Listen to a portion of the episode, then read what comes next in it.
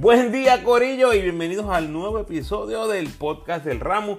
En esta ocasión les traigo la previa de las semifinales del BCN con muchas estadísticas, datos curiosos, observaciones que solo escucharás en este podcast y mis predicciones de cada serie. Recuerda seguirme en tu red social favorita, Instagram, Facebook y Twitter como El Ramo Opina. Por favor, dale like al post, compártelo, comenta y suscríbete a mi podcast en tu plataforma favorita. Además, me puedes enviar tus preguntas o sugerencias a elramuopina.gmail.com o en cualquiera de mis redes sociales. Oye, y una vez escuches el podcast, déjame saber tus impresiones de mi análisis y tus predicciones de cada serie. Y prontito vengo con un episodio de cierre de los cuatro equipos eliminados en cuartos de final, tal y como ya tuve los cuatro equipos eliminados en la temporada regular. Puedes apoyar al ramo convirtiéndote en patrocinador del podcast y lo puedes hacer a través de Anchor con 10, 5 o un pesito al mes. Agradecido por tu sintonía. Que disfrutes. Bueno, arranco informándoles que, como se habrán dado cuenta, los que me siguen en mis redes sociales, no estuve posteando nada la semana pasada y es que estaba de vacaciones con mi familia, así que después de ese tiempo tan rico en familia, Estamos ready para el final de la temporada 2021 del BCN. Vamos a Jax. Vaqueros y Mets, la serie de los filtros, se repite la semifinal de la burbuja y se extiende un poco más, tal vez la mejor serie individual de la temporada regular, eh, aunque Bayamón ganó la serie 3 a 1. Realmente fueron partidos muy entretenidos, muy luchados. El primero ganó Bayamón 90-87 en Guaynabo, un juego que Guaynabo estuvo ganando todo el partido, ese fue el 17 de julio. Bayamón se lo saca del buche en el cuarto parcial, se apoderan ahí del Mes Pavilion. El 22 de agosto gana Bayamón en tiempo extra, 88-81. Tal vez lo recordarán ese, ese juego por un canastazo que tuvo Angelito empatando el juego 79. Y luego Sami Mojica bloquea el tiro de Taekwondo al final del tiempo reglamentario. Una jugada espectacular. Ya en el overtime, eh, mucha defensa vaquera fue la clave ahí. Y el 5 de septiembre, otro partidazo. En este caso, Guainabo se lleva la victoria 102 eh, hacia un canasto controversial bajo el canasto, ¿verdad? Ahí entre Bishop y Duliro eh, luchando ese rebote después de la penetración de Stockton. Eh, al otro lado de la cancha, Angelito falla el tiro del empate. Eh, y Bayamón pierde su primer juego del season después de dos semanas de aislamiento por el COVID. Fue un juegazo. Y finalmente, septiembre 14, Bayamón gana 85-84. Uno de los mejores juegos de toda la temporada realmente. Bayamón abajo de 15 empezando el cuarto parcial. Llegaron a estar abajo de 20 puntos en ese cuarto parcial. Eh, una remontada espectacular. Ese fue el partido que Angelito gana el partido sobre la chicharra en Guaynabo frente a la leyenda que vino a ver a su hijo, el mejor armador de la historia, John Stockton. Nada, mía, Corillo. Eh, obviamente todo eso queda en nada. Eh, por los protagonistas. Angelito y Stockton eran los grandes líderes de esos equipos durante la temporada regular.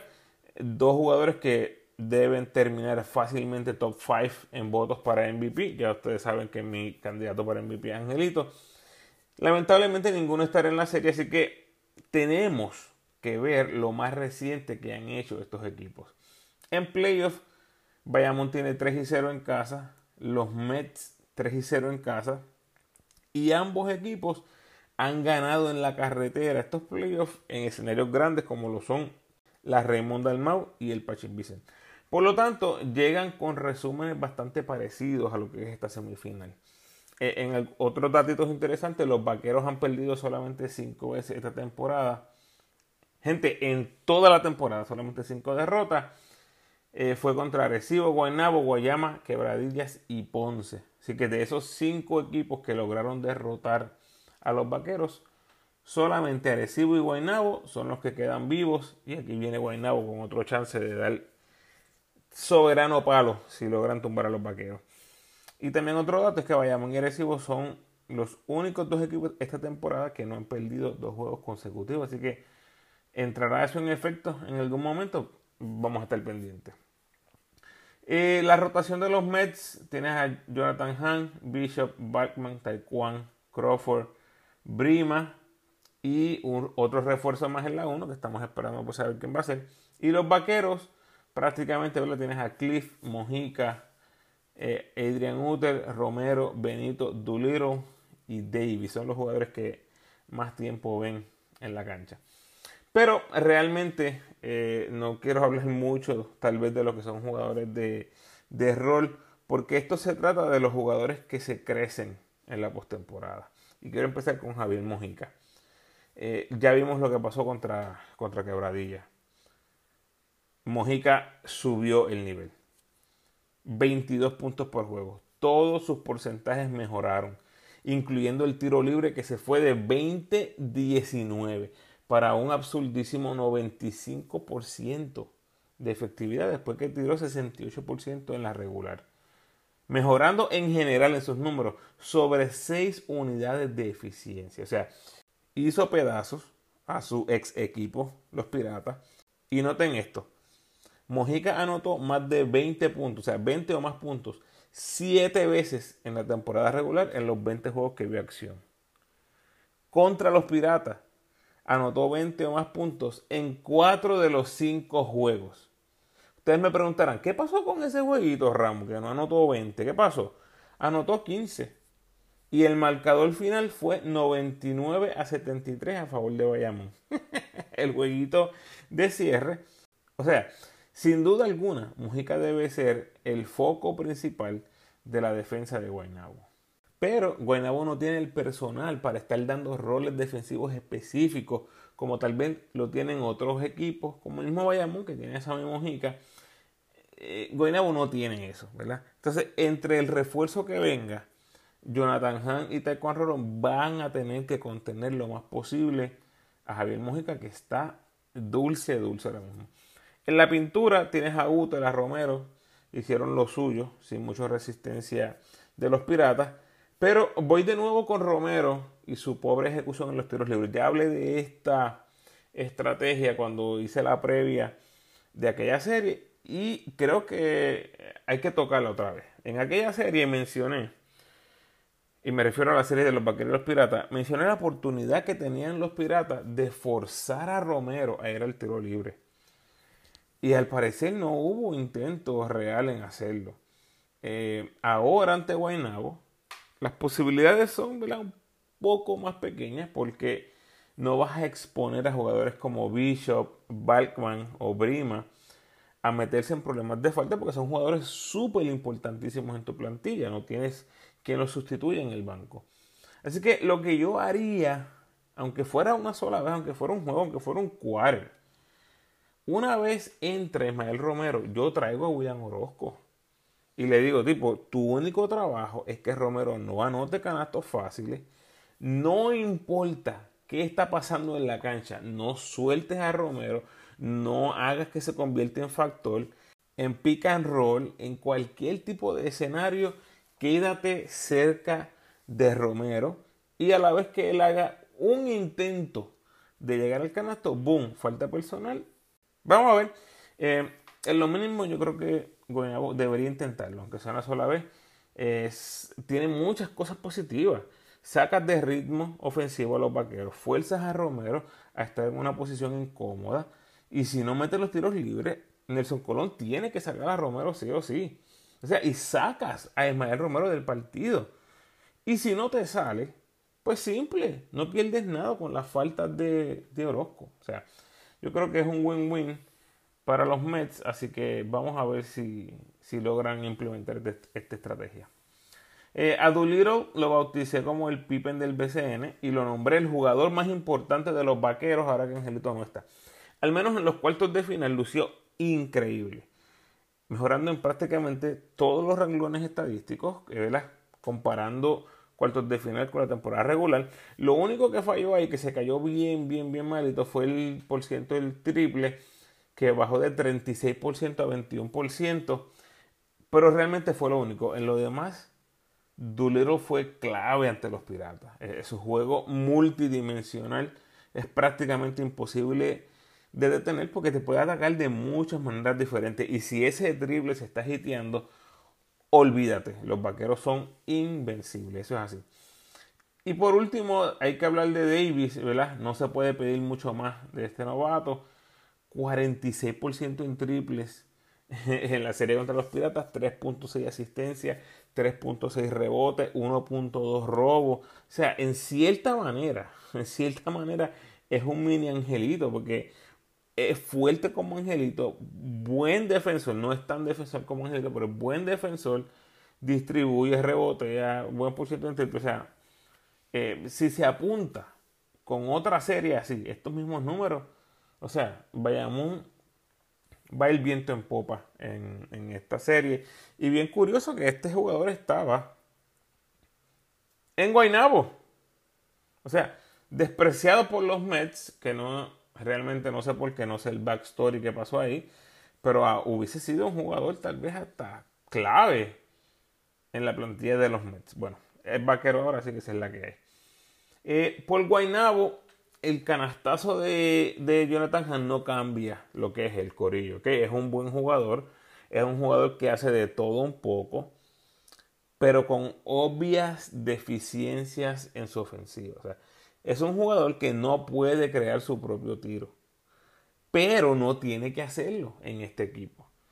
Su trabajo en este equipo es meter el triple cuando está abierto, encontrar a sus compañeros y a la vez cometiendo una cantidad baja de errores que es por lo que se le conoce. Un jugador muy inteligente, mucho IQ, gran jugador de baloncesto, pero hay unas obvias deficiencias ofensivas.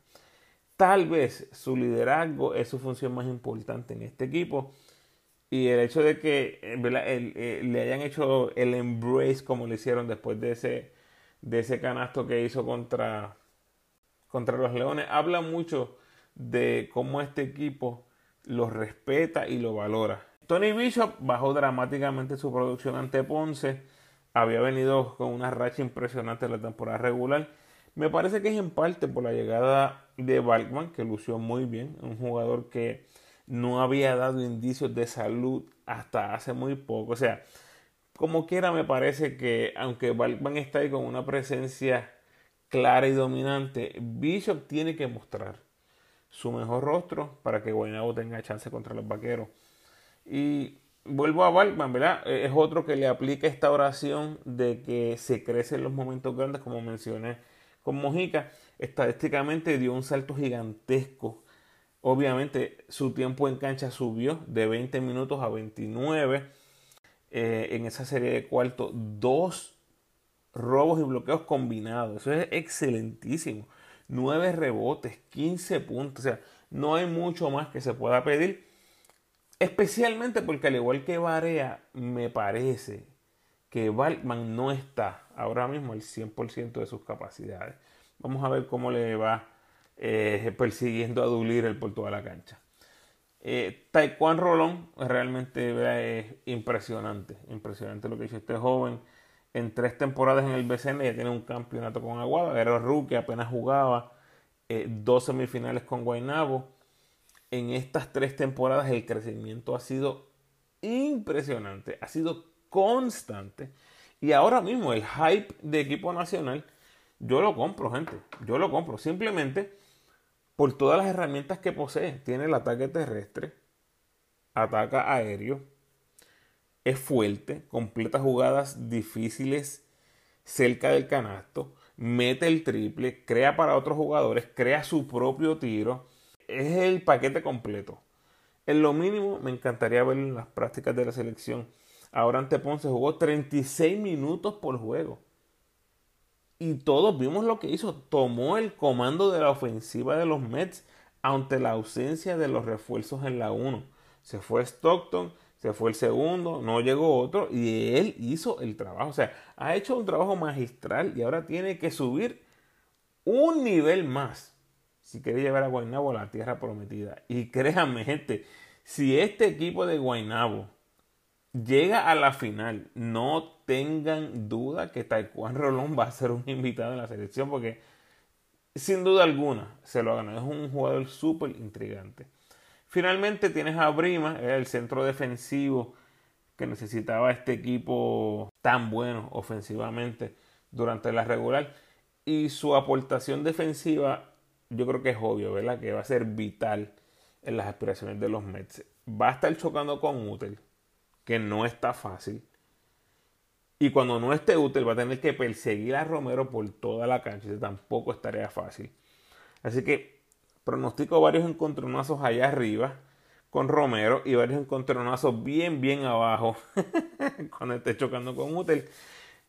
No importa el enfrentamiento que esté sucediendo en cancha, yo voy a estar ready con el popcorn. Eso es así.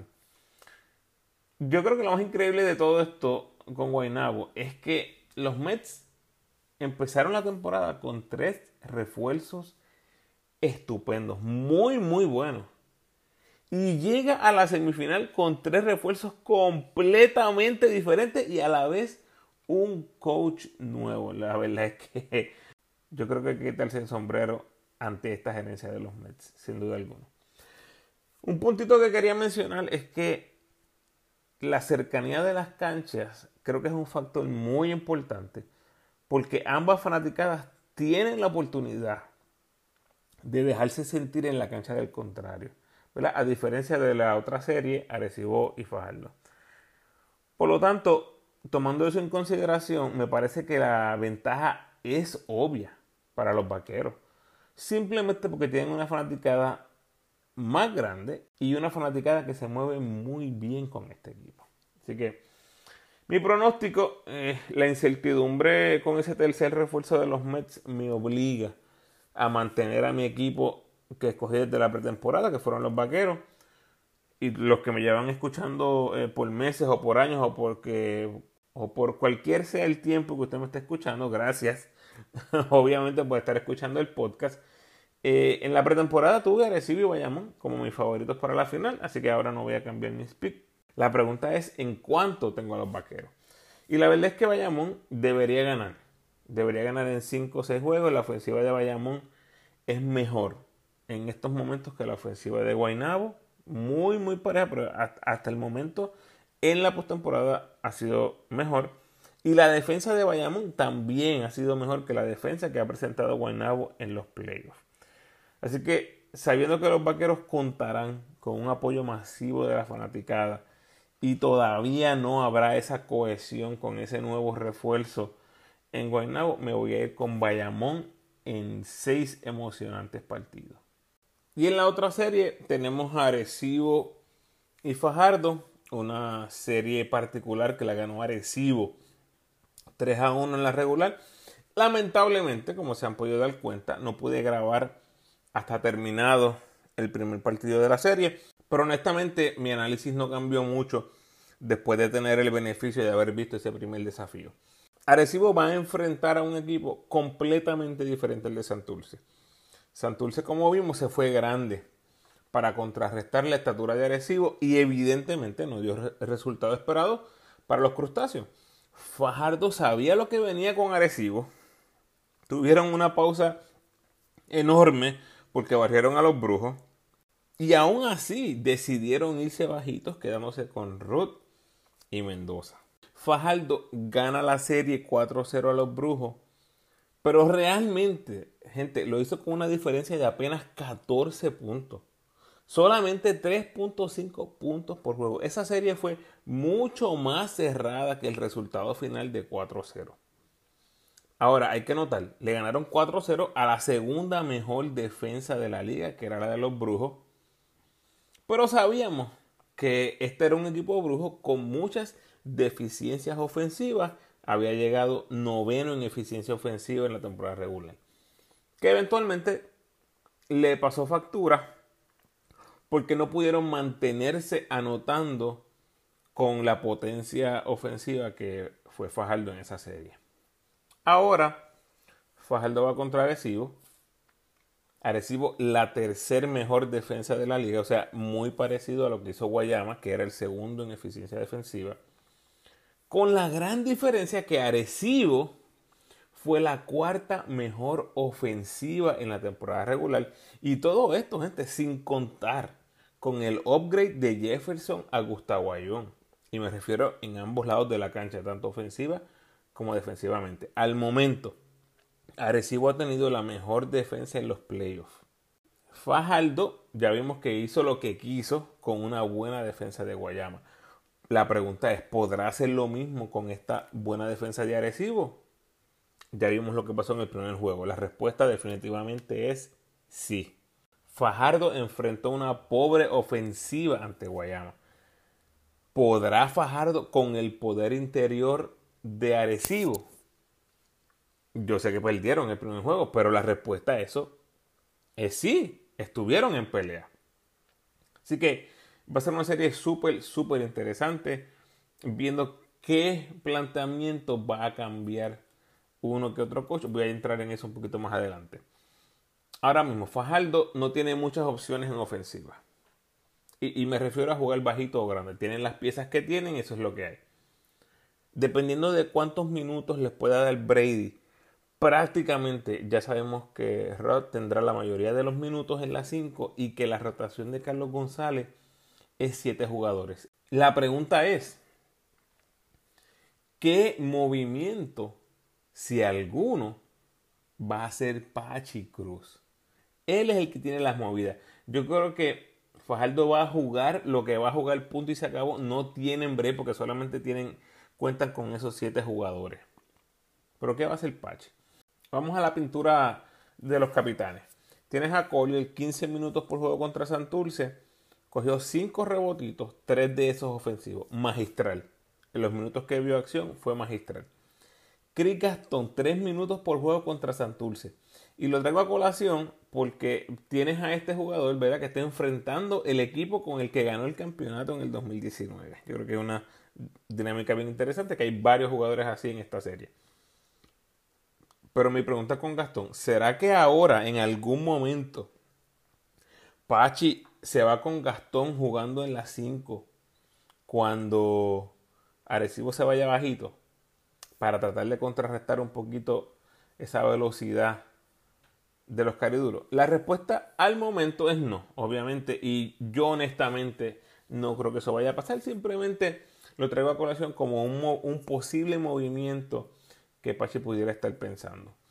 Em, el ONU fue el ONU, ¿verdad? Sin importar quién estuvo de frente en esa serie de cuartos de final. Eh, grandes jugadores, Donta Smith, eh, Beasley y Thomas Robinson. Aún así hizo su trabajo. 13 puntos, 8 rebotes, 62% de campo, 17 en eficiencia. Prácticamente números idénticos a la temporada regular.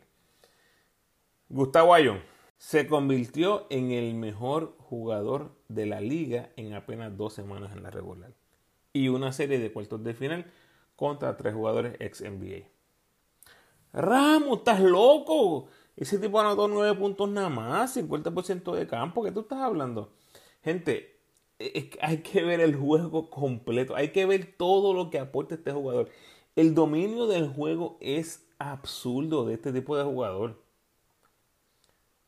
Él opera en la pintura magistralmente 12 rebotes por juego contra ese equipo de Santurce.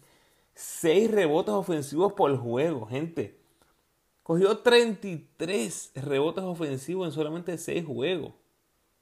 Además de eso, 7 asistencias por juego. Sobre 3 asistencias por error para un centro es absurdo. 1.5 robos. ¿Cómo tiene esa, esa destreza única de buscar el balón? 1.5 robos, 1.2 bloqueo. Es impresionante el nivel de jugador que consiguieron los capitanes. Les dije, tan pronto pisó la cancha en Puerto Rico. Se los dije, búsquenlo, búsquenlo en, los, en los podcasts pasados, en los episodios pasados es el mejor centro pasador en la liga. Ya, ya está comprobado. Yo se los dije cuando pisó la cancha para el primer juego. A estas alturas ya no debe haber ninguna duda en sus mentes. Comprobado. Es el mejor centro defensivo en la liga. Comprobado. ¿No vieron cómo se tiraba a defender hasta Barea en el perímetro? No le tiene miedo a nadie.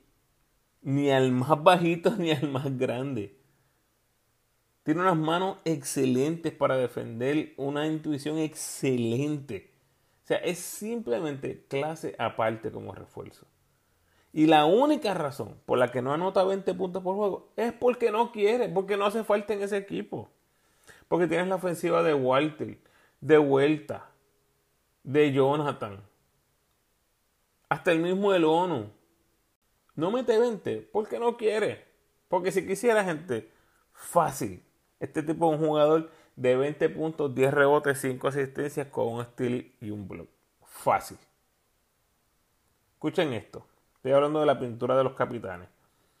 El ONU, Ayon y Collier. Y recuerden que esto es contra Santurce. Contra Beasley, Donta y Robinson. Ellos tres, el ONU, Ayon y Collier, 66 rebotes ofensivos en 6 juegos los que han jugado mayormente la 4 y la 5 de los cariduros. Rod, Brady y Andújar. 15 rebotes ofensivos en 4 juegos. Oh, oh, oh. 15 Brady y Andújar. Rod, 0 rebotes ofensivos. La batalla en la pintura, it's not even close. Antes, antes de que empiece la serie, acuérdense, ya yo vi el primer juego, ya vimos el primer juego, ya vimos que los cariduros batallaron grandemente en la pintura. Hay que dársela. Batallaron. Pero ¿durará esto toda la serie? Vamos a ver. Los guards de los capitanes. Hodge subió el nivel ante Santurce. Impresionante. 24 puntos, 3 rebotes, 7 asistencias, 52% de campo, 44% en triple, 26 en 27 tiros libres, gente. 96% del tiro libre. Enfrentando todas las noches a un Barea poseído. Que nos dio por mucho sus mejores momentos de la temporada en esa serie. Y voy a hablar bastante de Barea en el episodio de cierre de Santurce que ya les mencioné. Viene muy pronto. Hodge subió de 18 en eficiencia en la temporada regular a 25 en esta serie de cuarto. Líder en eficiencia en los playoffs. Con eso se los digo todo. David Vueltas decayó su porcentaje de dos puntos de 50% a 40%. Creo que es bastante obvio, ¿verdad? se entiende eh, eh, ese, ese efecto de la estatura de Santurce pero mejoró el triple, de 35% a 43%. Prácticamente fuera de esos cambios en porcentaje, Vueltas fue el Vueltas de, la temporada regular. ¿Qué esperaría de Vueltas tal vez ahora que esté enfrentando un equipo más bajito? Tal vez que su porcentaje de dos puntos mejore sustancialmente porque no tenemos esos eh, defensores de lujo en la pintura, bloqueadores, así que yo espero que tal vez su porcentaje de dos puntos mejore un poco, pero ya vueltas eh, sabemos lo que da.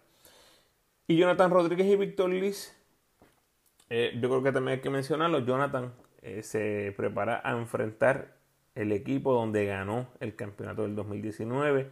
Conoce todos estos jugadores, conoce sus debilidades y fortalezas. comenzó la temporada con ellos.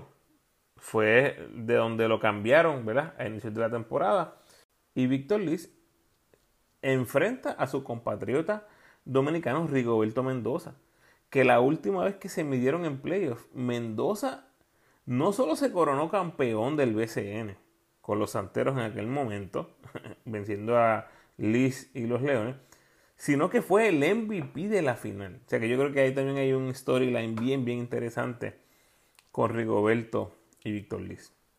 En cuanto a números, Jonathan Rodríguez magistral en esa serie ante Santurce. En, 15 eh, puntos, 6 rebotes, 3 asistencias, apenas un error. 21 en 23 en los tiros libres para 91%. Había tirado 78 en la temporada regular. Enfrentando prácticamente a Beasley toda la serie. O sea, hay que quitarse el sombrero. Tienes a Víctor Liz también, 14 puntos, 47% en triples, 83% del tiro libre y hizo lo suyo. Uno de estos dos, o ambos, deben ser los candidatos a jugar la 4 si Arecibo decide irse pequeño para contrarrestar esa velocidad y estatura de los cariduros. Ya se los mencioné anteriormente, pero me parece que cualquiera, y, lo vimos otra vez, y lo vimos hoy en el primer juego de la serie, por mucho, Víctor Liz fue el jugador más efectivo en cancha, fue quien más vio minutos. Pero en el, ante la posibilidad que esto se convierta en una estrategia mientras va pasando la serie, obviamente quien quiera esté jugando mejor en esa noche va a tener más minutos de juego. Y si sucede que Arecibo se va pequeño, me intriga mucho ver ese line-up donde alguno de estos dos jugadores va a jugar la 4. Vamos a fajarlo. ¿Cómo llegan los cariduros? Tienes a Guillermo Díaz. También otra historia muy interesante. Ex capitán. Por mucho. Sus mejores años. Yo creo que sus años más entretenidos fueron vistiendo los colores de los capitanes de Arecibo. Y miren lo que hizo en comparación de temporada regular y cuartos de final. En temporada regular, 12 puntos, una asistencia, punto 4 robo, 29% en triples para 11 de eficiencia. En cuartos contra Guayama, 17 puntos, 3.5 asistencia, un robo, 43% en triple, casi doblando la eficiencia a 19 en eficiencia. Y lo mismo hizo John Holland. John Holland, este tipo de jugador que, usted me perdona gente, para mí John Holland es otro nivel de jugador. Y mire cómo de la nada este jugador, al igual que lo hizo Guillermo, casi dobla la eficiencia. O sea, estos jugadores tienen un, un, extra gear. John Holland 13 puntos, 3 rebotes, 2 asistencias, un robo, 81% del tiro libre para 12 de eficiencia en la temporada regular y de momento 16 puntos, 7 rebotes, 3 asistencias, 2 robos, 92% del tiro libre, 20 de eficiencia. Con 20 de gente, él estaría en el top 5, top 10 de la liga. Ese es el nivel de jugador que es. 12 de eficiencia, gente. Él está bien abajo en la lista de eficiencia. No sé, yo creo que hasta top 50 o top 60 o algo así. Y de momento, boom, está entre los mejores. Ese es el tipo de jugador que tienen los cariduros en John Holland. Emi Andújar eh, tomó ese rol de segundo creador para el equipo detrás de Abreu. Ya vimos que Carlos González no va a utilizar a Maura, al parecer eh, es el mismo plan que tiene ahora ante los capitanes. Y me estuvo bien curioso con Emi Andújar, que aunque fue un gran tirador en la temporada regular, en esa serie de cuartos ante Guayama prefirió alimentar a Guillo, a Holland, a Mendoza, a Abreu, que estaban hiteando más ese triple antes que buscar su propio tiro. Apenas tiró cuatro veces de tres. Emi, que fue un buen tirador de tres en la temporada regular. Terminó con promedio de 11.6 rebotes, 5 asistencias, 57% de campo. E, excelentísimo. Emi, en lo que vimos en esa serie. Y finalmente, Víctor Ruth. Varios puntos aquí con él. Nada fuera de lo normal sus números. Nada fuera de lo normal. Y la realidad es que lo que hace Rod va mucho más allá de las estadísticas. O sea, un jugador que ha jugado fuera de posición prácticamente toda la temporada y ahora le toca enfrentar a tal vez la dupla más grande y talentosa de la liga en el ONU y a John. Y contra ellos se va a enfrentar toda la serie. Otra nota, o otro punto de error. Aunque Fajardo ganó la serie 4 a 0, gente. Víctor Roth descansó solamente unos segundos en toda esa serie ante Guayama. Lo que me demuestra a mí que hay un gran sentido de urgencia. Que por cierto, lo vimos otra vez al final de, de este primer juego. Fajardo nunca se quitó. Nunca se quitó. Y gran parte de ese empuje al final es Víctor Roy. O sea, un jugador que está dispuesto a dejarlo todo en la cancha. Esos refuerzos valen doble. Y otro punto con Rod, tercero y final, es que me parece que hay un aquí otro storyline bien interesante de, de venganza de Víctor Rod. En el 2019 estuvo con los capitanes, tuvo una temporada espectacular. Era candidato a MVP y lo votan como bolsa para perder en cuartos de final ante los Piratas. O sea, los capitanes, después que Ruth les dio una gran temporada regular, y no estoy diciendo que se sorprendiera, que lo sorprendieron, que lo votaron, que él no sabía. A lo mejor él sabía, él sabía que era la temporada regular y después va a venir otro jugador, que en ese caso fue Wagner y Jefferson. Ese no es el punto. El punto es que lo dio todo por los capitanes y lo sacan, lo sacan justo antes de los playoffs y pierden en cuartos de final ante los Piratas. Así que no sé si Víctor tenga un poquito, un chililín más de sed de venganza contra estos capitanes. Que para ser justo con los capitanes, no fueron ellos los que lo votaron en 2019. Así que, pero bueno, eh, yo creo que es un storyline también bien, bien interesante. ¿Cómo veo la serie? Eh, yo creo que el hecho de que Fajardo no haya hecho un cambio de refuerzo saliendo de Mendoza por un centro corpulento dice mucho. Dice mucho de la gerencia de Carlos González. Van a todas con este grupo de jugadores que ofensivamente, gente, no le envidian nada a nadie en el BCN. Y estoy seguro que van a tratar de, a fuerza de muchos pases, de mucha velocidad, cansar a las torres de Arecibo que son la línea defensiva más importante. Fajardo no se dio. Así que la pregunta realmente está en qué ajustes va a hacer agresivo para contrarrestar esa agresividad de Fajardo y el bombardeo que de seguro le viene en camino y va a seguir sucediendo toda la serie. Ese bombardeo que vimos hoy de los cariduros es su carta de triunfo. Tienen que hacerlo. Otra cosita, más vale que se mantenga haciendo el boxing. O sea, cariduro, gente. Yo sé que ustedes saben, pero más vale que se mantenga haciendo el boxing porque si no, esto se puede acabar muy, muy, muy temprano. Obviamente, hay que mencionar que Fajardo tiene una baja muy sensible en Gilberto Clavel. 15 puntos, 44% en triple, 96% del tiro libre, 52% de campo. Un jugador súper importantísimo. Pero lo más importante, gente, es que es un jugador que obliga o que obligaría a los grandes de Arecibo a salir de la pintura y defenderlo. Y no es que Brady no haga que salgan los grandes porque lo hace. Pero es que Clavel es de los mejores escopeteros en Puerto Rico. Y con esa arma tendrías a los cinco con luz verde full para buscar el triple los cinco que estén en cancha, cuando tienes a, a, Clavel, que obviamente limitaría los minutos de Brady, sin duda alguna. No importa cuántas pulgadas den, tal vez si, se meten en problemas de, de, falta, ahí vendría Brady a la escena.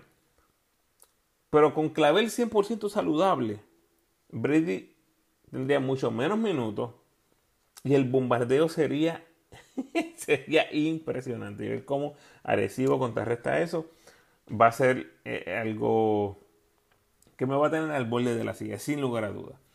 Eh, los coches están parejos, son coches campeones, los rosters son rosters de campeonato, así que no se equivoquen con los cariduros, gente, no se equivoquen. Habiendo dicho esto, honestamente no, no veo, no puedo ver a Recibo perdiendo esta serie cuando el dominio de la pintura es tan claro, es tan claro. ¿Puede ganar Fajardo? Claro que sí, claro que sí. Pero la realidad es que la diferencia en triples tiene que ser astronómica para que Fajardo se lleve esta serie en lo que sin lugar a dudas debe ser una serie larga. El primer juego nos dijo mucho, mucho, mucho, mucho. Les dije lo de los triples. Fajardo tuvo más 18 puntos en triple y perdieron. Así que, vuelvo y les repito, aunque ya vimos este primer juego, mi pronóstico no se había afectado, si les soy honesto. O sea, apostar por el tiro largo, o sea, apostar por Fajardo, puede ser negocio en el baloncesto moderno. ya vimos que estuvieron bien cerca de ganarle a los capitanes.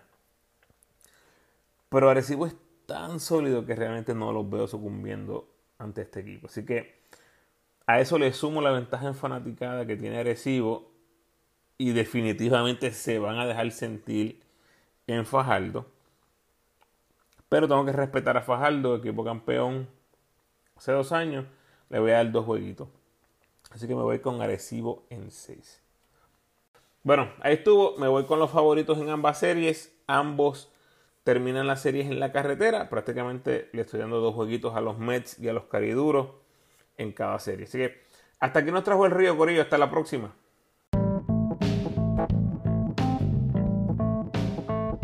Gracias por sintonizar, Corillo. Por favor, ayúdame compartiendo este episodio en sus redes sociales y con todos los fanáticos del baloncesto superior nacional que conozcas, específicamente los fanáticos capitanes, cariduros, vaqueros y Mets. Si eres fanático de uno de los cuatro equipos que ya se eliminaron, pues date la vuelta por los episodios más recientes y vas a poder escuchar un análisis específico de tu equipo. Y si eres fanático de uno de los cuatro equipos eliminados en los cuartos de final, pues ese episodio viene por ahí prontito. Como siempre te invito a que te suscribas al podcast, déjame tu mejor review por favor y sígueme en tu red social favorita, Facebook, Instagram o Twitter. De nuevo, agradecido por tu sintonía.